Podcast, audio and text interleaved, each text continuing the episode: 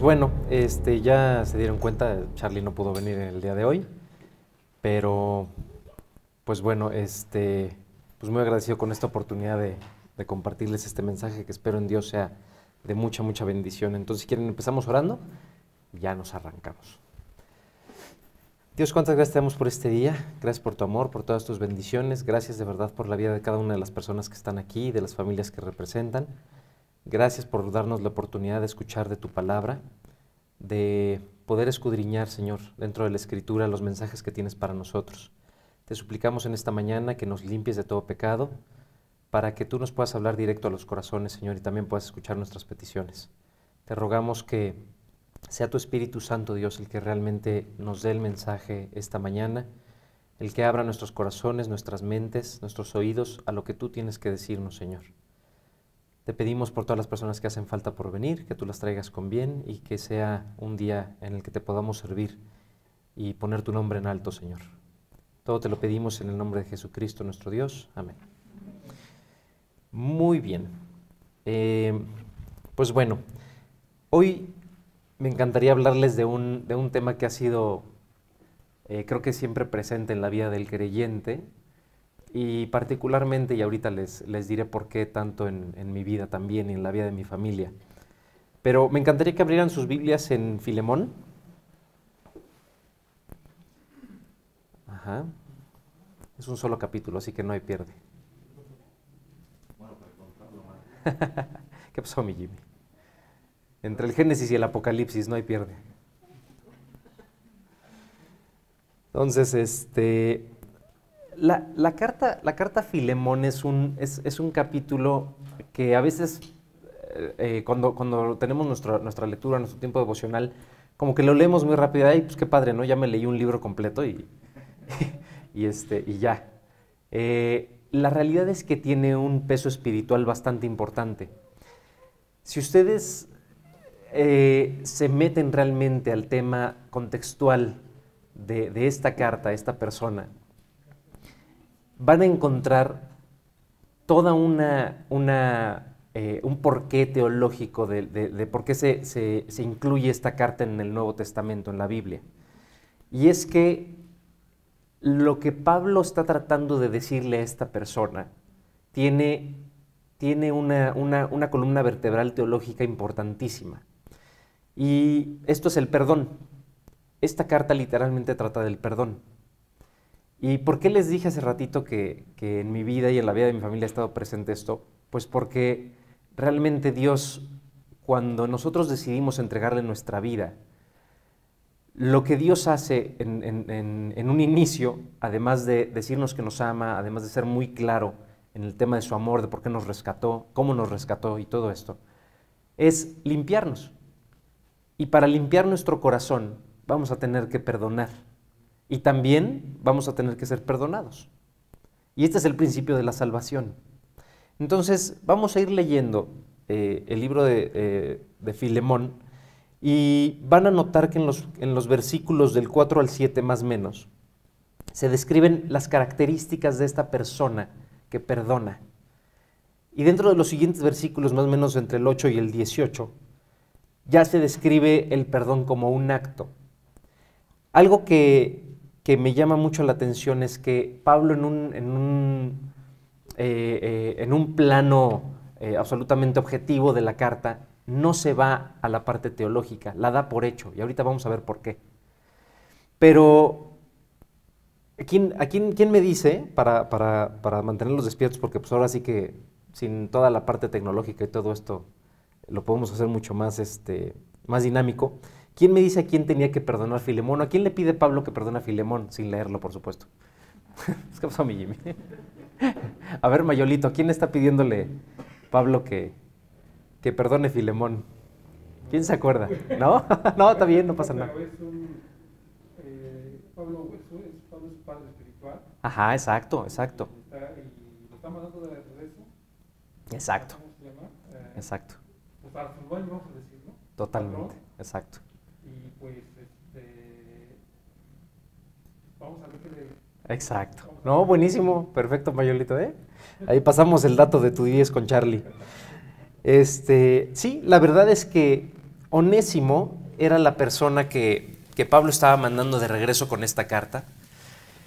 Y si se fijan, al, al- al final de los versículos, miren, vamos a leer primero los, los primeros que les, que les mencioné, del 4 al 7. Este. A ver, Jimmy, ¿me quieres ayudar?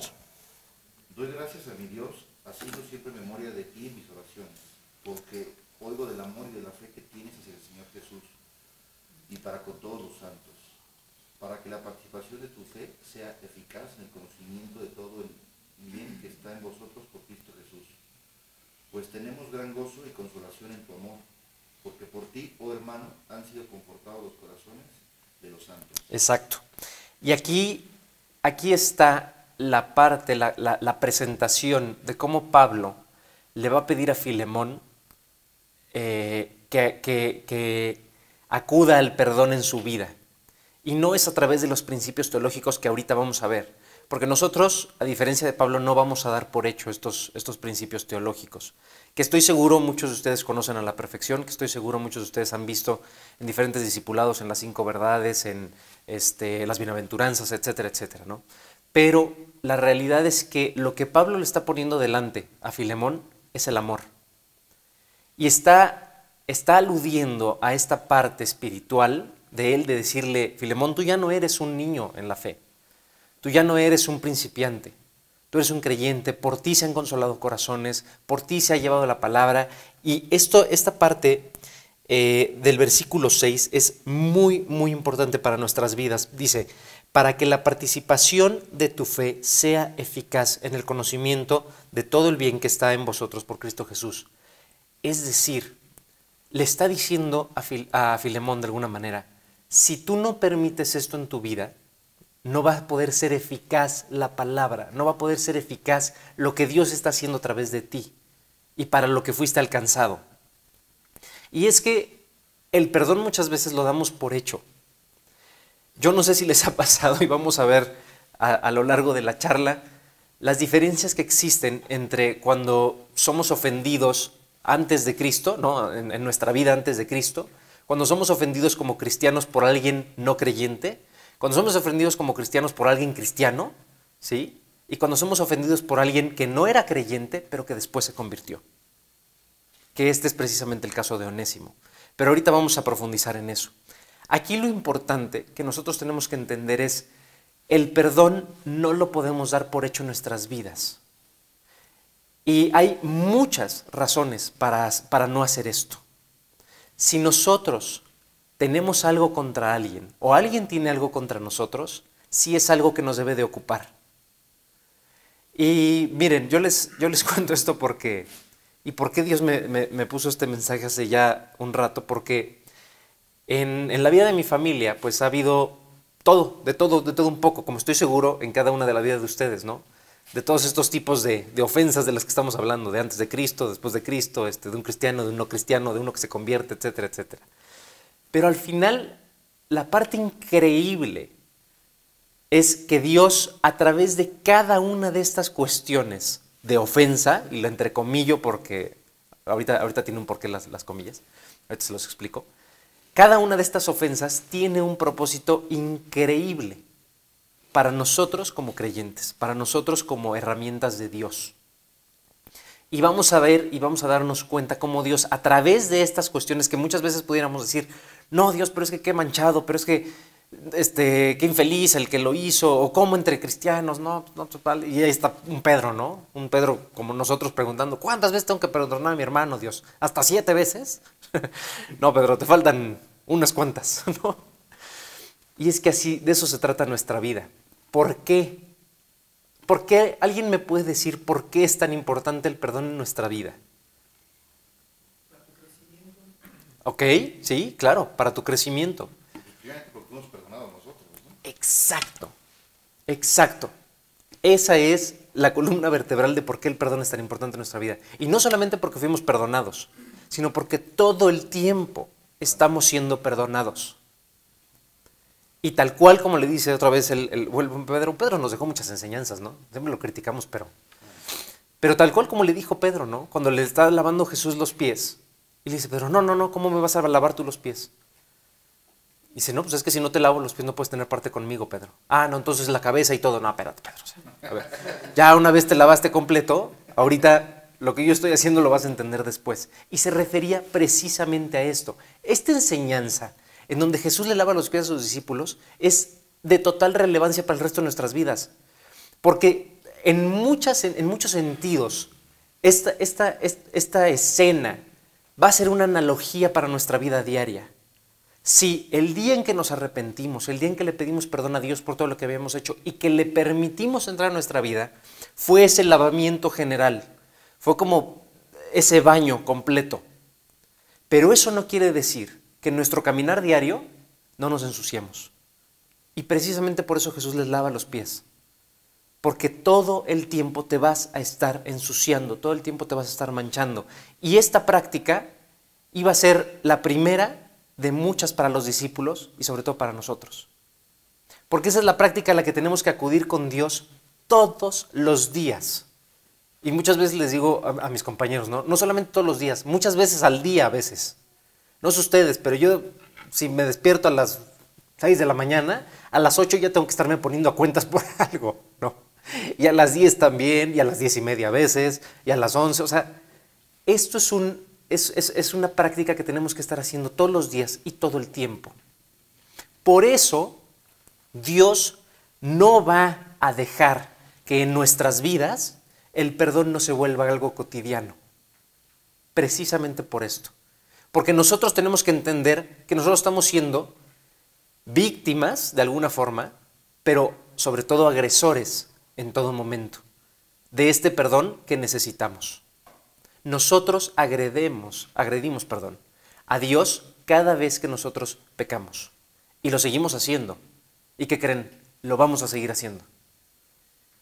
Entonces, por eso necesitamos este lavamiento. Y precisamente por esto, esta es la razón principal por la que no, Dios no puede dejar esta enseñanza como, ah, bueno, muchachos, este, pues nada más alguien te ofendió en tu vida y listo, ya lo perdonaste, perfecto, pues ya, de aquí a que nos encontremos prepárense porque va a ser algo que tengamos que ejercitar muchas, muchas veces en nuestra vida. Y yo les decía esto precisamente por, por, por, por la familia, porque mi esposa y yo nos encontramos en, en hace, hace, unos meses en una situación en la que tuvimos que enseñarles a nuestros hijos, de, de, ahora sí que no de viva voz, pero tal cual actuarlo, ¿no? en el sentido literal, que lo vieran cómo es perdonar a sus enemigos. Y muchas veces, no sé si les ha pasado, pero como cristianos, no, sí, perdona a tus enemigos, y ama a tus enemigos, y ama a tu prójimo. Y lo decimos re fácil. O sea, no, es, es como algo bien sencillo de decir y de, y de compartir y de predicar.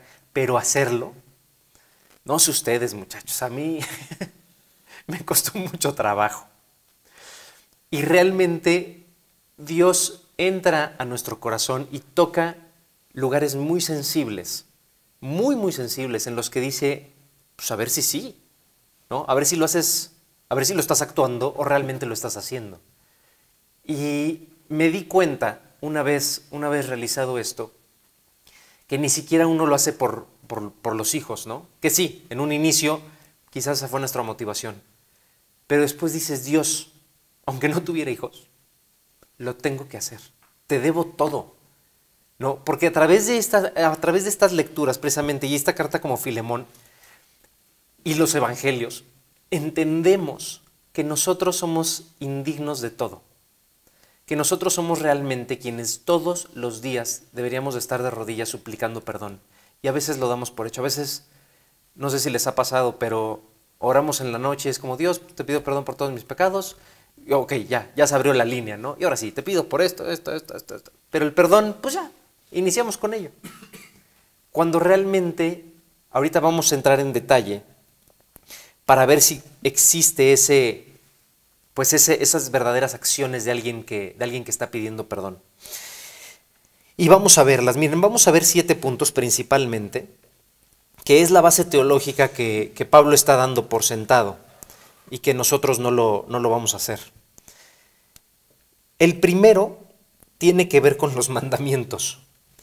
Eh, y este mandamiento en particular, miren, váyanse a Mateo 5, 5 a Mateo 5. Ujú.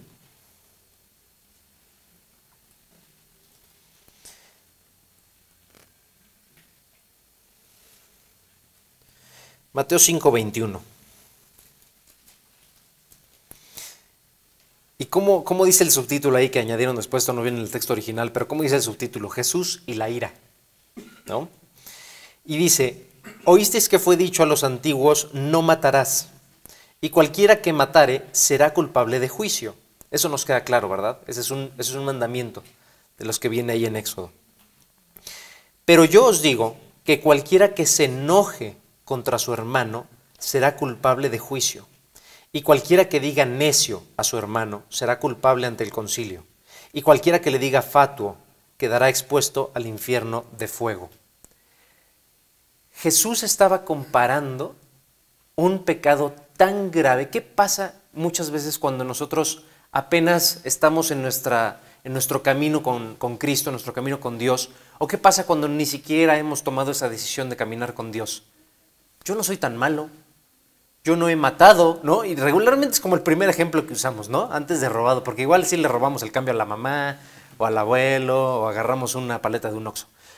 Pero, exacto, exacto. Pero, pero el matar sí nos queda claro que no lo hemos hecho, espero en Dios. si no, no pasa nada, muchachos, Dios perdona todos los pecados. Pero, pero aquí este... Ya, ya me voy, ya, ya acabamos.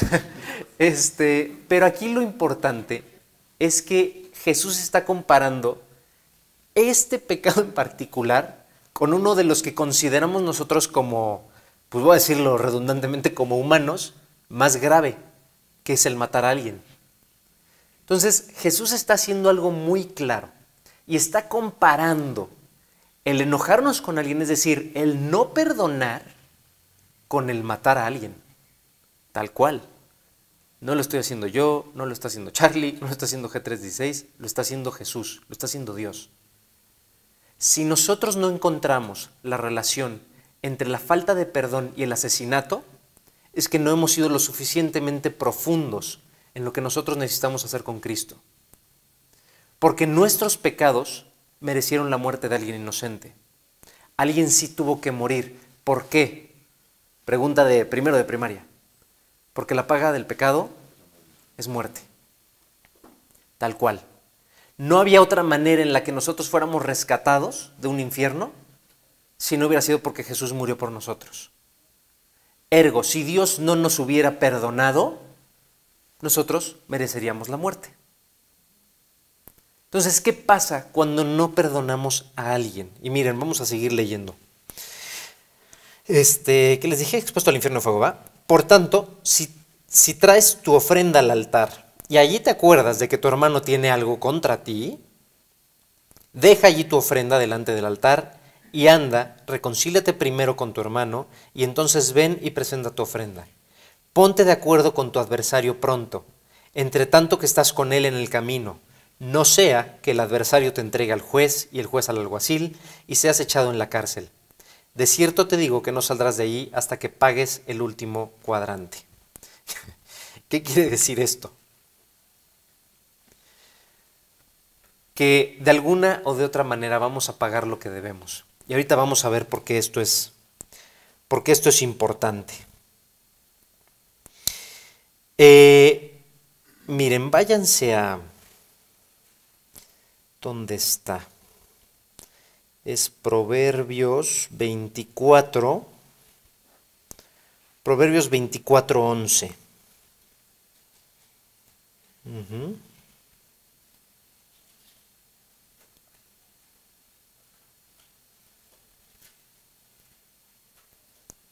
Y miren, esto, esto, tiene, esto tiene toda la relevancia y, el sentido que Dios haya juntado o de alguna manera ligado el pecado del no perdonar con el asesinato por muchas razones. ¿Qué es lo que finalmente lleva a un asesinato? Precisamente eso, el no perdonar. Los sentimientos que se generan en nuestro, en nuestro corazón cuando nosotros no perdonamos verdaderamente a alguien son los sentimientos más peligrosos del ser humano. Y esto, miren, no solamente acaba con la vida de una persona, no lo quiero decir así, pero ojalá acabar ahí.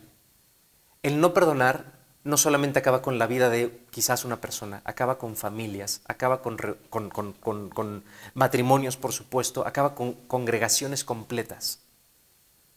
Y acabar con eso es más grave que acabar con la vida de una persona. El no perdonar en nuestra vida va a traer las consecuencias más graves que nosotros a veces creemos que solamente es para la persona de enfrente. Pero ojo, si, es, si nosotros no vemos delante de nuestras narices que esto puede afectar a las personas que más amamos y que puede afectar incluso a una iglesia, ¿qué sucede a veces entre nosotros como ovejas? Y apenas platicábamos esto en la semana, ¿no? Este, ¿Por qué Dios nos compara con ovejas? Bueno, por muchísimas razones, por muchísimas, porque ojalá nos comparara con lobos, ¿no? Leones, algo un poquito más este, intimidante o, autosuficiente. Pero si tú dejas sola una oveja, se va a morir. Es un hecho. O sea, no tiene garras, no tiene este, colmillos, ¿no?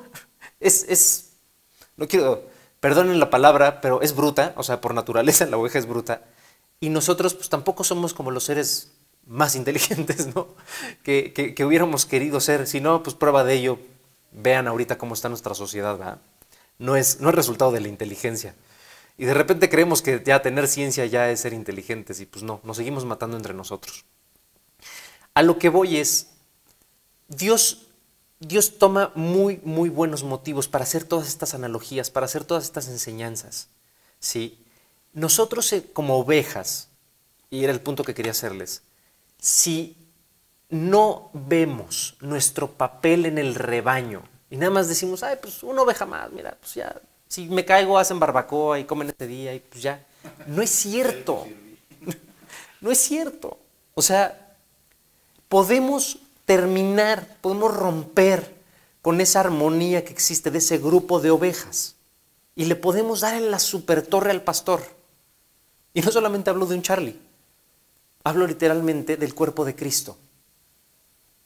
Las peores rupturas que se han dado en las iglesias no es porque caiga el líder y se vuelva alguien malo, no es porque fue perseguida la iglesia y entonces la separaron. Regularmente las peores rupturas en las iglesias es por una oveja. Bueno, dos, ¿no? Una que le dio de topes a la otra y la otra le contestó. Y no solamente se mueren las ovejas dándose de cocos, se separan, se rompe toda esta unión, toda esta iglesia que existe, este cuerpo de Cristo o este órgano del cuerpo de Cristo que está funcionando, que para nuestro caso es G316 satélite, deja de funcionar. Una célula cancerígena se necesita, y si hay algún médico que me corrija, una célula cancerígena se necesita para empezar un grave problema de salud, que se puede convertir en la falla orgánica completa y que puede derivar, por supuesto, en una muerte si no se atiende. Nosotros somos exactamente lo mismo con Cristo. Somos un cuerpo y precisamente por eso dice que si un elemento de estos se duele, si te, rompes un dedo, no nada más te queda así roto el dedo. No, no vino mi hermano Rodex, pero nos podría dar un buen ejemplo de eso. No solamente se rompe el dedo y ya se queda ahí, ah, pues le duele el dedo y a mí me da igual, ¿no? Yo sigo chambeando y yo sigo haciendo y voy a jugar voleibol sin este. No es cierto. Te duele y te duele todo y te doblas del dolor porque te duele un dedo. De, la misma manera pasa con el cuerpo de Cristo. Tenemos que entender que nuestro papel como cristianos, como creyentes, como miembros de esta iglesia es relevante. Si yo no perdono, va a haber una consecuencia en la iglesia. Eric, es que no soy tan importante, yo no me paro a hablar, yo ni siquiera vengo a acomodar las sillas, yo no conecto el audio, yo no estoy este, subiendo las predis como Just. Eso no quiere decir que no seas miembro, eso no quiere decir que tus oraciones no ayuden a la iglesia, no ayuden a nuestro pastor, no ayuden a nuestros misioneros, no ayuden a que hoy aquí haya gente escuchando de Dios. Y por supuesto que estos mensajes no sirven de nada si se quedan aquí, pero precisamente por eso estamos reunidos para saliendo de aquí ir y esparcir ese mensaje de Dios, para servir. No solamente servimos aquí sentados, servimos en lo que hacemos todos los días. Aquí venimos a recargar pila, pero realmente nuestro trabajo está allá afuera. Entonces sí se entiende. Miren, ya están ahí en Proverbios. A ver, vamos ahí a...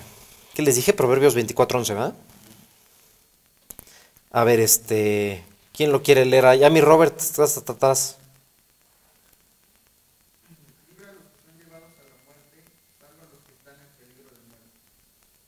Ajá, síguele.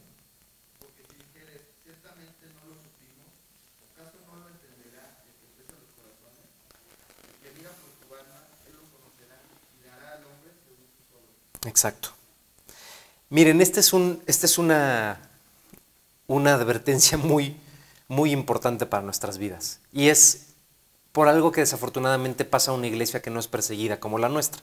Digo, estamos como a 30 minutos de que eso suceda, ¿verdad? Pero mientras todavía no nos persiguen, desafortunadamente seguimos medio dormidos. Y entonces, ¿qué pasa si hoy me subo un taxi, ¿no? Me subí al taxi para venir para acá o venía con alguien y este, no le comparto porque, pues, qué flojera es en la mañana, este, seguro está pensando en otras cosas. Alguien más le compartirá. A Dios no se le escapa, ¿no? Y ya, nos bajamos del taxi nos venimos a nuestra predi. Y Dios va a decir, oye, tú pudiste haberlo salvado del infierno. ¿Sabes perfecto que ese cuate, si no ha escuchado de mí, si no me ha recibido, va derechito al infierno? Pues sí, Dios, pero mira, es temprano, me va a ver con cara de que le pasa a este loco, este, yo no quiero causar problemas, aparte voy a la predi, no me quiero enojar antes, ¿no? Este, y pues Dios, tú encontrarás la forma. Y de repente volteamos y se embarra el taxista y, oh, oh, se mató. ¿Tuvo otra oportunidad? ¿Quién dice sí? Ah, vamos a ser incisos. He aprendido bien. ¿Quién dice sí, sí tuvo otra oportunidad seguro? Inciso A, no tuvo otra oportunidad, dice Jimmy. Ok, inciso A es no tuvo otra oportunidad. Ya, se murió y se fue al infierno por nuestra culpa. B, sí tuvo otra oportunidad. ¿Quién dice sí tuvo otra oportunidad? ¿Nadie? ¿Sí? Pero si no le hablaste.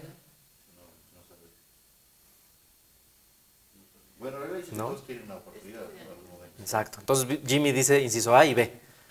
Ok. El C. Ah, Es el C, perdón, todas las anteriores, se me fue ese. Ah, miren, lo más probable es que sí, sí haya tenido otra oportunidad. Es lo más probable. En efecto, Job dice que Dios nos busca una y dos y tres veces, ¿no? Solamente Dios sabe cuántas veces busca cada uno y por qué esas veces a esa persona.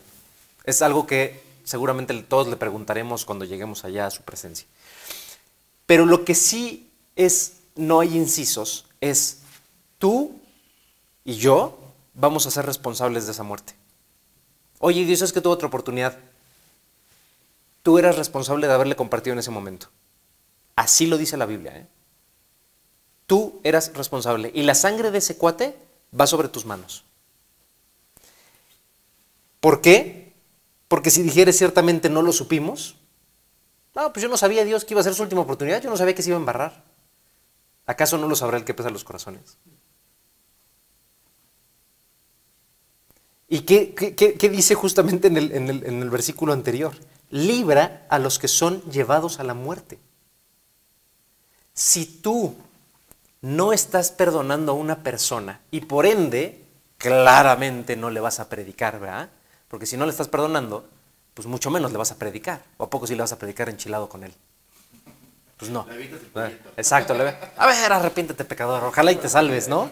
Y te das la- un bibliazo mejor. Exacto. Pues sí, si ya estás enchilado, pues mejor que valga la pena el tabicazo. No le vas a predicar. Y evidentemente, pues lo, natural que sucediera pues es que ese- cuate se va a ir al infierno. Ese cuate va a morir por tu culpa. Precisamente por eso Dios compara el no perdonar con el matar a alguien. Así de grave es esto. Así de grave es en nuestras vidas.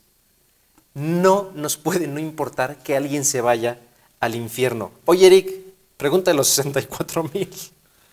Bueno, ahorita ya 64 mil ya no es nada, pero de los 64 millones. ¿Cómo le hago para que me importe? O sea, ¿cómo le hago para que no me valga que este cuate se vaya al infierno? Porque si somos honestos, hey, o sea, a mí de verdad, cada microbusero que se me cruza en el periférico, pues no, no lo voy a alcanzar para darle un folleto, ¿verdad? Y decirle, hermano, Dios te bendiga, veo que tu vida necesita ayuda. La verdad no, la verdad es que mi subconsciente me traiciona y lo que quiero y estoy orando así, ¿no? Dios me prometió que si yo oraba con fe, se abriera la tierra y el cuate cayera justo en medio y luego ya luego, luego se cerrara. Eso es regularmente lo que... Exacto, te lo llevas o te lo mando, Dios. Y pues no. ¿Cómo le hacemos para que no nos, para que, para que sí nos importe? Para que no veamos a la gente desfilando al infierno y nos valga. Mucho menos cuando alguien nos ofende. Porque, hey, es que tengo una buena razón, Eric, para ofenderme. No sabes, tú no sabes lo que me hizo. O sea, no solamente se me cerró, me la refrescó, me dijo esto, me dijo el otro, me recordó no solamente a mamá, a toda mi ascendencia. Este, pues, ¿cómo no lo voy a odiar? ¿Y qué creen? Tienen razón. Tenemos razón. El engaño del diablo no es, no es del todo engaño. ¿Sí se entiende? Cuando el diablo llega y te susurra al oído, ¿viste lo que te dijo? ¿Viste cómo no te saludó en la predi? Oye, ¿tienes razón? Sí, sí tiene razón. Entonces, el diablo no está usando una mentira para calentarnos. ¿Qué está usando? Nuestra propia naturaleza. Nuestra naturaleza de decir, "Eh, ¿cómo se atreve? A mí no me saludó, a mí me vio feo, a mí que llevo tanta prisa y un carro tan bueno se me cerró. Sí se entiende. El diablo está usando nuestra propia persona en nuestra contra. Porque tiene razón. Y porque tenemos razón de ofendernos. Y otra vez lo entrecomillé. Ahorita va el por qué. Entonces, ¿cómo le hacemos para que no nos valga? y- para ver qué realmente tenemos que perdonar a estas personas. Miren, no me va a dar tiempo a ver los siete puntos que quería, pero bueno. Esto sí es importante. Otro también. Pero si Charlie me da otra oportunidad, lo veremos. Primeramente, viendo que esa persona está hecha semejanza e imagen de Dios. Sea el microbusero de Tlanepantla, sea el cuate de la predi que no nos saludó, sea nuestro jefe nefasto, sea nuestro compañero nefasto, sea quien sea. Está hecho a la imagen y a la semejanza de Dios. Hay algo de Dios en él.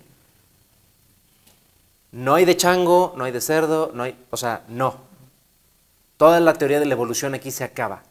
¿Qué si hay en esa persona? Hay Dios. Dios lo hizo y Dios también murió por él. Y Dios también lo está buscando. Y el hecho de que nosotros le demos la espalda a alguien a quien Dios está buscando, ¿ustedes creen que no es ofensivo para Dios? ¿Ustedes creen que le estamos haciendo un favor a Dios por predicarle a alguien que Él hizo? Es nuestro trabajo. El favor nos lo estamos haciendo a nosotros por hacer lo que Dios nos pide y por cumplir con nuestro trabajo. Pero si no lo hacemos porque estamos lo suficientemente ofendidos o porque somos muy buenos para voltearnos con la persona que nos volteó la cara o que nos dio la espalda o que nos ofendió o que lo que haya hecho, no estamos teniendo una verdadera y real concepción de quiénes somos en la cadena alimenticia. Lo primero es ver lo que hay de Dios en esa persona. Dios nos manda encima a amar al prójimo como a nosotros mismos. ¿Y quién es mi prójimo? Si en ese momento se me cerró el microbusero y ya nos bajamos porque ya chocamos y estamos con el seguro y estamos platicando, ¿qué creen? El prójimo es el microbusero. Aunque nos haya desgraciado el coche completo. Dios nos manda hacer esto. ¿Por qué? Porque entendemos en ese momento que esa persona tampoco merece, y lo vuelvo a entrecomillar, el perdón de la misma manera en la que tú y yo no lo merecimos. No lo merecimos.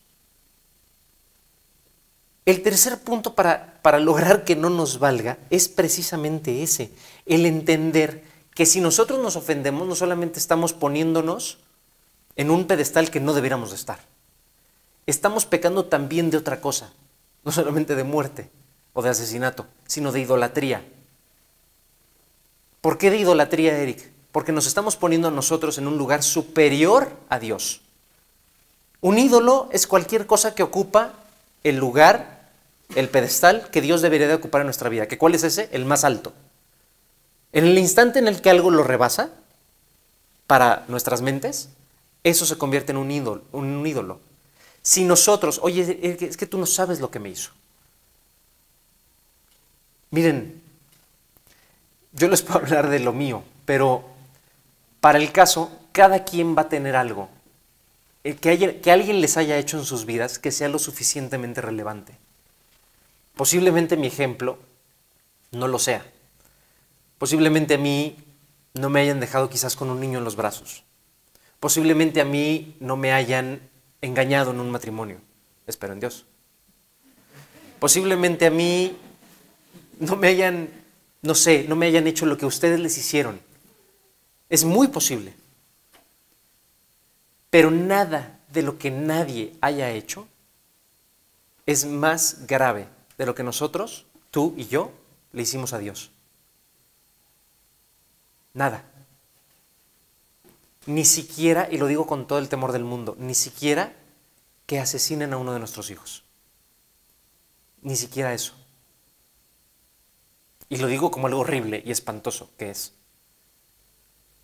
Pero Dios dio la vida de su hijo, un hijo perfecto, que vivió una vida perfecta, Dios hecho carne, para perdonar lo que tú y yo hicimos.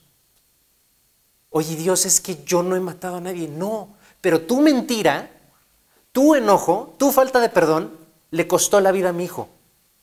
¿No es eso lo suficientemente grave? Dios, pero es que yo pensé que no era tan grave. Bueno, ¿qué crees? Tuve que matar a mi hijo para perdonarte. Sí fue lo suficientemente grave. ¿Una gota de la sangre de Jesús bastaba? Claro que bastaba y sobraba. Pero Dios exprimió hasta la última. Y así nos perdonó de manera tal que nadie pudiera decir, es que a mí me han ofendido, Dios, es que a mí me han matado, es que a mí me han asaltado, es que a mí me han golpeado, es que a mí me han dejado con un hijo en los brazos, es que a mí me han hecho esto o aquello. Sí, pero tú hiciste algo peor. Y a ti ya te perdonaron. Sí se entiende esta parte. Miren, el que nosotros nos pongamos en esa posición, que nos han hecho algo que no podemos perdonar, es ponernos encima de Dios. Y es decir, es decir, en nuestros adentros, yo puedo castigar a esta persona y no le voy a otorgar mi perdón y lo estoy castigando con el látigo de mi desprecio, desde el balcón de la indiferencia, como ustedes le quieran llamar. ¿Sí? Porque yo lo voy a castigar con mi no perdón. ¿Qué quiere decir esto? No solamente estamos ofendiéndonos más que lo que se ofendió el mismo Dios con tus pecados, con mis pecados. No solamente eso, también estoy usurpando el lugar de Dios para castigar a esta persona. Porque como dice la palabra, que dejemos lugar a qué? A la ira de Dios. Dios es el que va a castigar a la persona que tenga que castigar. Punto. Oye Dios, pero es que le está yendo bien. Me defraudó, me hizo esto, me robó todo lo que tenía, me golpeó, me, quitó a mi hijo, me quitó a mi esposa, me quitó lo que ustedes quieran, la ofensa que ustedes quieran. Den lugar a la ira de Dios. Dios es Dios, nosotros no.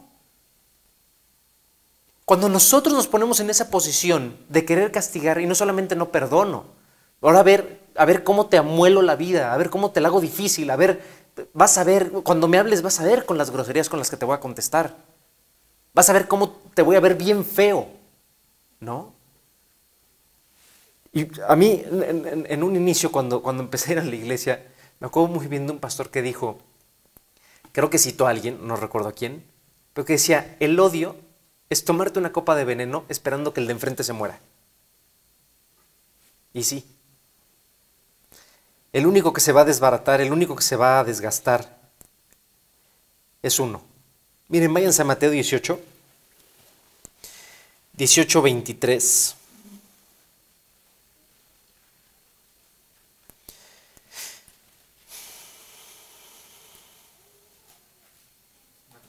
Mateo 18, 23, porfa.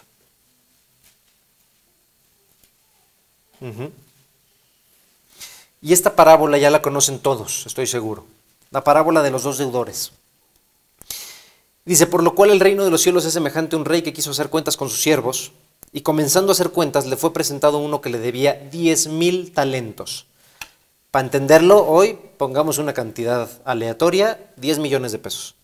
A este como no pudo pagar, ordenó su señor venderle y a su mujer e hijos y todo lo que tenía, eso era lo que costaba, para que se, lo pagase, para que se le pagase la deuda. Entonces aquel siervo postrado le suplicaba diciendo, Señor, ten paciencia conmigo y yo te lo pagaré todo. El señor de aquel siervo, movido a misericordia, le soltó y le perdonó la deuda. Se la perdonó. Pero saliendo aquel siervo, halló a uno de sus consiervos que le debía 100 denarios. Pongamos una cantidad para entenderla hoy, 100 pesos. Y haciendo de él, le ahogaba diciendo, págame lo que me debes. Entonces su consiervo, postrándose a sus pies, le rogaba diciendo, ten paciencia conmigo y yo te lo pagaré todo. Mas él no quiso, sino fue y le echó en la cárcel hasta que pagase la deuda. ¿Qué está pasando aquí? Literalmente esto sucedió con nosotros en la cruz. Nosotros le debíamos 10 millones de pesos a Dios.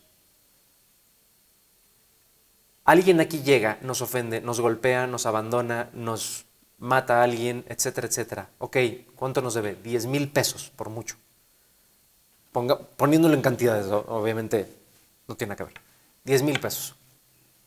A lo que se refiere este pasaje es, entiende, lo que tú le debes a Dios es muchísimo más. Muchísimo más de lo que cualquiera te debe. Por eso lo puso Dios en la Biblia. Por eso lo puso Dios aquí. No, Dios es que a mí me deben mucho. Maestro, lo que sea es mucho menos de lo que tú debes. Es mucho menos. Y encima, hasta que no me lo pagues. ¿Cuál es el dicho más famoso del vengador? Me la vas a pagar. Me la voy a cobrar. Me vas a pagar haberme dejado, me vas a pagar haberme hecho, haberme dicho, haberme lo que tres rayitas, lo que ustedes quieran. Perdonar es para nosotros una necesidad, una obligación, si es que queremos el perdón de Dios, porque además, en los puntos que no vamos a alcanzar a ver, verán que dice que si nosotros no perdonamos, Dios no nos va a perdonar a nosotros. Y eso, ah, ahí sí, Ahí sí ponemos atención, Dios. A ver, espérate. Yo pensé que tú me perdonabas. Yo pensé que la salvación era entre tú y yo. Y si yo era un infeliz con los demás, pues era mi bronca. Pues no. ¿Cómo le hacemos para perdonar? La pregunta de los 64 millones. Con todos estos puntos que estamos viendo, una, viendo literalmente la imagen de Dios en nuestros hermanos. Porque aunque no querramos, esa persona que nos ofendió está hecha la imagen y semejanza de Dios. Dos, entendiendo esta parábola o lo profundo de esta parábola, que lo que esa persona nos debe no es lo que nosotros le debemos a Dios, es mucho menos. Tres, entendiendo que nosotros ya fuimos perdonados. ¿Cómo?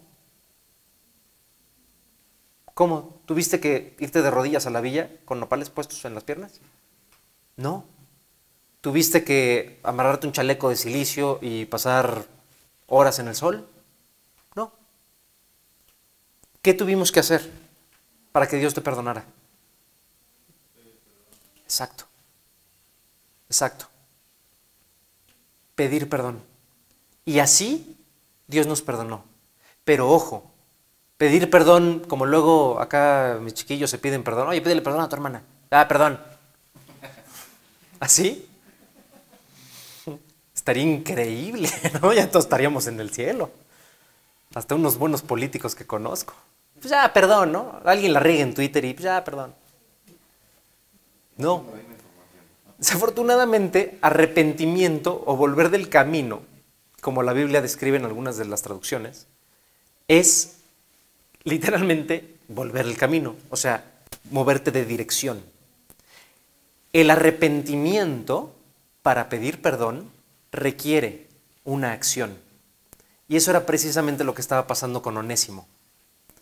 Si se fijan en la carta a Filemón, Pablo le dice, mira, el que para, para ti alguna vez fue inútil, alguna vez fue este, algo que corriste, bueno, Onésimo había, para que me entiendan, Onésimo había corrido con algunas riquezas de este Filemón, ¿sí? Era su siervo, era su empleado, lo robó, le timó y salió corriendo.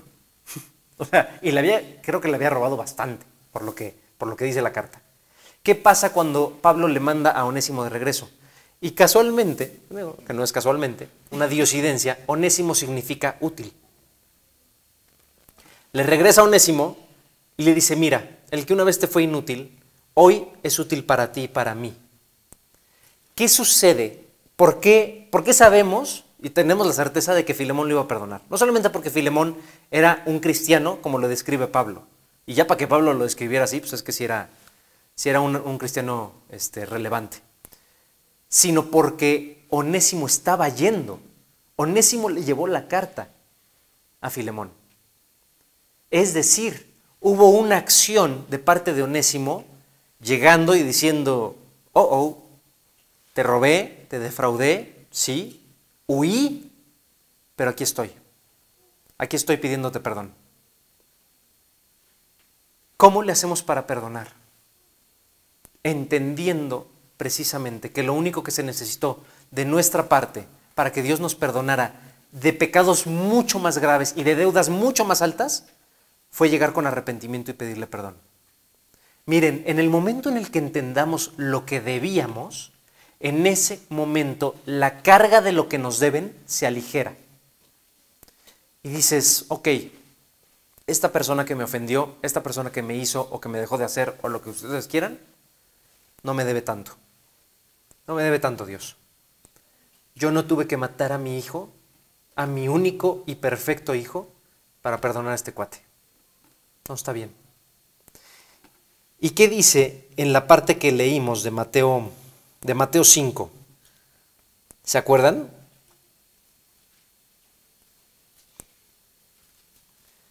Que dice, este, si tienes algo contra tu hermano, ve y arregla. Y esto va para, para, para acá que hicieron la pregunta, ¿cómo le hago para perdonar?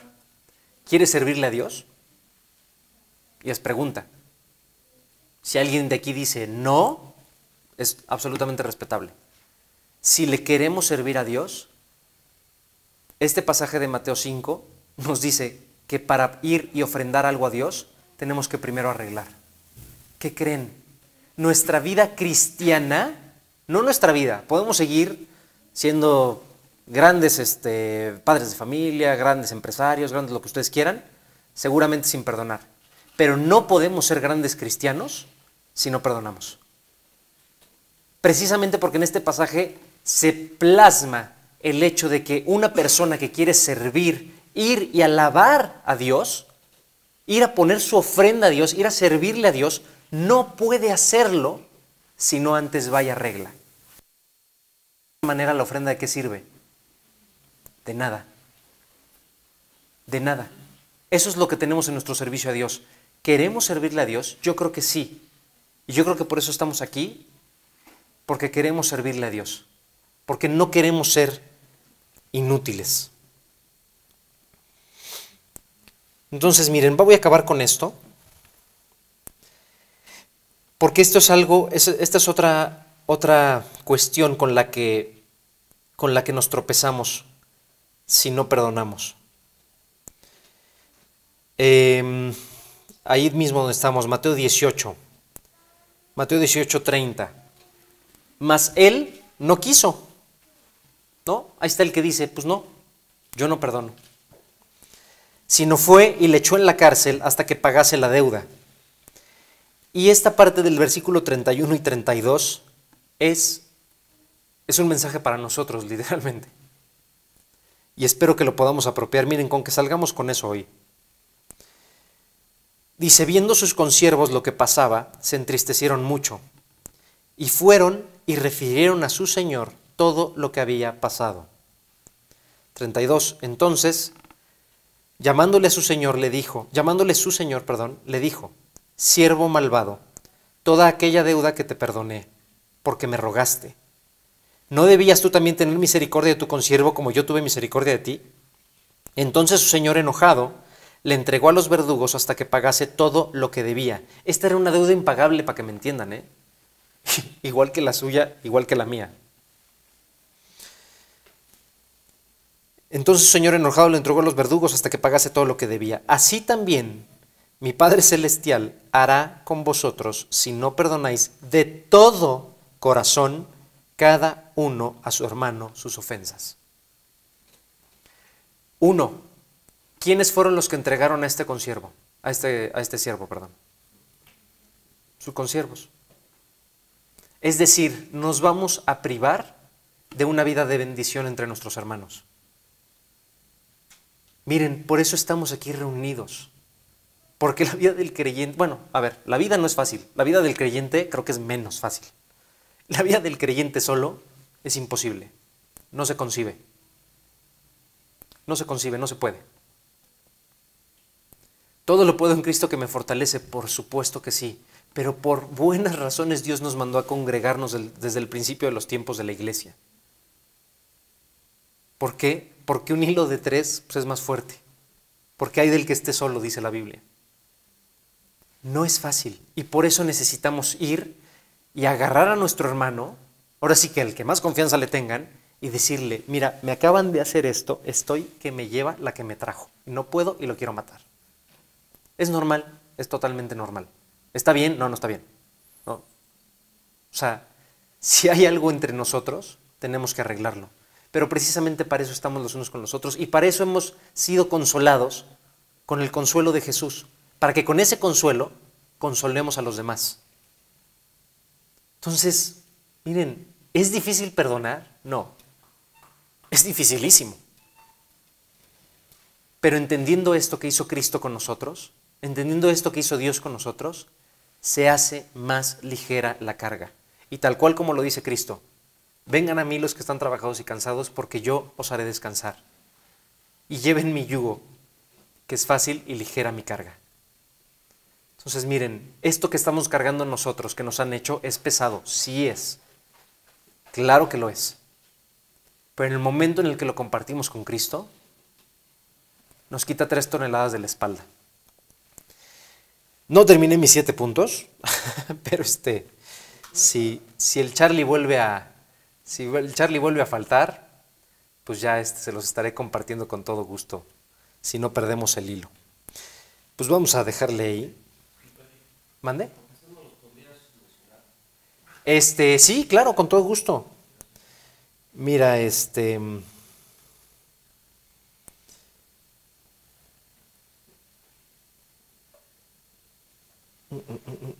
Miren, me faltó.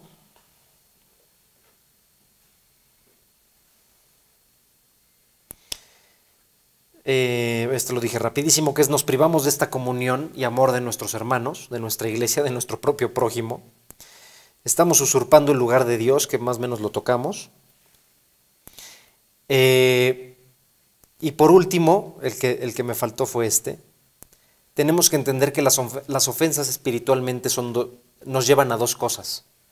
Nos llevan a crecer espiritualmente o nos llevan a pecar. Pero digo, fue muy poquito. ¿Las ofensas nos llevan a dos cosas. O a crecer espiritualmente o a pecar. Nosotros decidimos qué hacer, ¿no?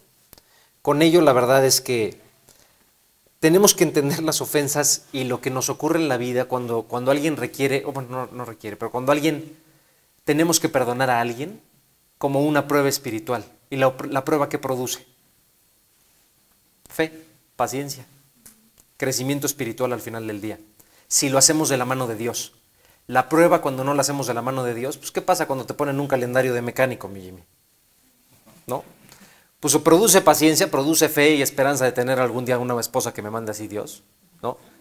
o produce, pues pecado. Entonces, de la misma manera, perdón por la analogía, muchachos, pero, pero regularmente pues, las pruebas llevan a dos caminos nada más, ¿no? Es eso o el Krispy Kreme, ¿no? En el Krispy Kreme. Sí, pues sí. Entonces, de un lado tenemos el pecado, literalmente esa concepción, y del otro lado tenemos la oportunidad que Dios nos está poniendo enfrente de crecer espiritualmente. Todo depende literalmente de cómo, lo, de cómo enfrentemos estas pruebas, de la mano de Dios o no. Entonces, pues vamos a orar. Primeramente que Dios nos libre de estas pruebas, pero que si Dios las permite en nuestra vida y entendamos que es por una extraordinaria razón y porque necesitamos crecimiento.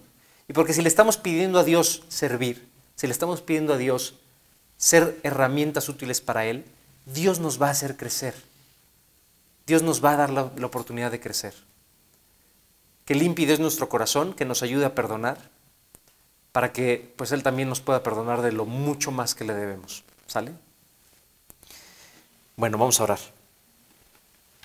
Dios, muchas gracias por este día, gracias de verdad por la oportunidad que nos diste de escudriñar en tu palabra, Señor, de entender la importancia de todas tus enseñanzas que tienes alrededor de la Biblia, Señor, desde el Génesis y hasta el Apocalipsis, con respecto a lo que tú hiciste por nosotros en la cruz. Hoy entendemos, espero mejor que nunca, de todo lo que nos perdonaste, Señor, y lo que te costó el habernos perdonado y darnos esa oportunidad de el día de mañana que tú nos llames a tu presencia, tener una eternidad junto a ti. Y no una eternidad en el infierno, Dios, que era precisamente lo que merecíamos.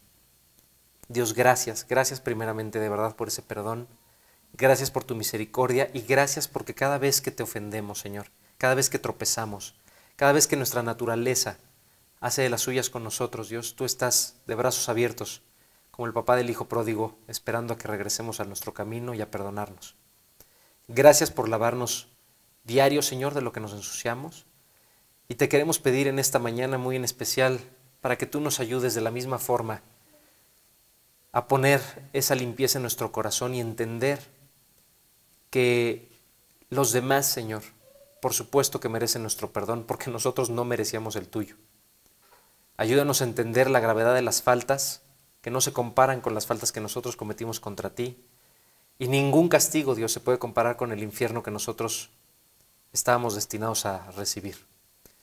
Te suplicamos, por favor, que nos ayudes a ser personas mansas, humildes, que nuestro corazón cada vez se parezca más al de tu Hijo Jesús y que pues un día nos podamos encontrar, Señor, en la eternidad. Te pedimos por todas las personas y todas las familias que, que están aquí representadas, que tú nos lleves con bien y que sea una semana en la que podamos poner tu nombre en alto, alabarte y que todo lo que hagamos lo hagamos por ti, Dios. En el nombre de Jesús te lo pedimos todo. Amén.